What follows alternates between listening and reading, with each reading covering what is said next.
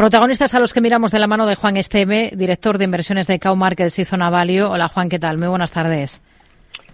Hola, muy buenas tardes, Rocío. Bueno, tenemos en el punto de mira varias eh, compañías y de momento tenemos recortes en el caso español, en el caso del IBEX, que por momentos incluso ha llegado a perder la referencia de los 9.900 puntos. Ahora está ligeramente por encima, con una caída del 0,90%. Eh, ¿Qué le parece lo más interesante de, de esta jornada? Yo creo que tenemos todos la, puesta, la mirada puesta la mayoría de los inversores en las declaraciones que pueden dar esta tarde varios miembros de la Reserva Federal respecto a los tipos de interés. Yo creo que al final el, sentimiento general del mercado estaba en que la, Reserva Federal podría bajar tipos de interés sobre primavera, pero yo, como ya he dicho en alguna de las ocasiones, y creo que vamos en ese camino, llegaríamos al punto en el que quizá empezarían a bajar tipos de interés en verano o quizá después de verano. Y creo que eso está enfriando un poquito el ánimo inversor y es algo que se está contagiando en los diferentes mercados. Entonces yo quizá pondría la vista más en la, parte macroeconómica que en alguna de las empresas, por lo menos durante el día de hoy, ver el, el, sentimiento de que están teniendo los inversores durante la jornada. Hmm.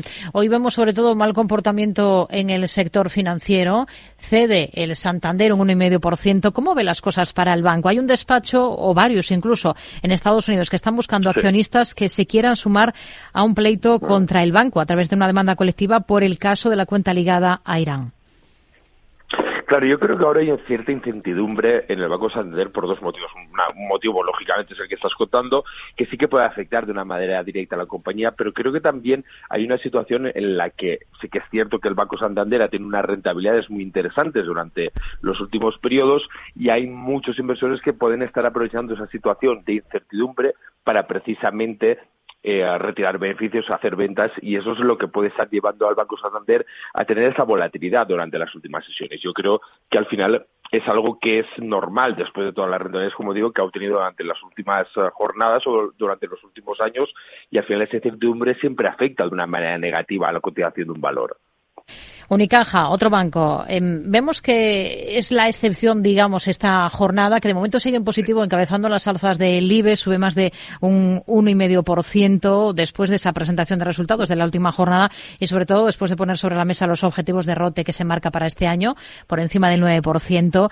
Eh, ¿Ustedes lo considerarían el banco Unicaja para invertir o estarían al margen? Yo personalmente estaría un poco al margen. También es verdad que vimos ayer, después de los resultados, como quizás unos resultados que no eran los mejores, pero sí que vimos como eh, ese pago por dividendos ha atraído, atrajo a muchos inversores que tienen esa línea de inversión, la inversión por dividendos, y quizá ahí es donde podemos estar viendo la diferencia entre unas cotizaciones y otras.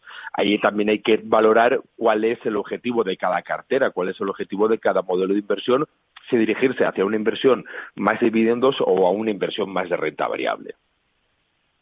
Repsol, hoy hay resultados en varias del sector, en Europa como Total Energies, la francesa como Equinor. Para la española, ¿cómo ve la situación ahora?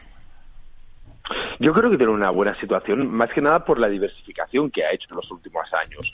Al final, Repsol ahora mismo ha hecho unas inversiones bastante importantes en diferentes sectores y en diferentes infraestructuras que le han permitido tener una diversificación lo suficientemente importante, lo suficientemente potente como para poder aguantar diferentes envites que pueda tener el mercado o que puedan tener empresas del mismo sector. Por lo tanto, yo no me fijaría tanto en, cómo lo están comportando las empresas del mismo sector, que al final sí que le va a afectar, porque si tiene un comportamiento negativo o positivo, le afectan directamente en las cotizaciones. Pero yo me fijaría más en, esos movimientos que iba haciendo Repsol para poder desligarse o, no centrarse tanto en su modelo de negocio principal. Hmm.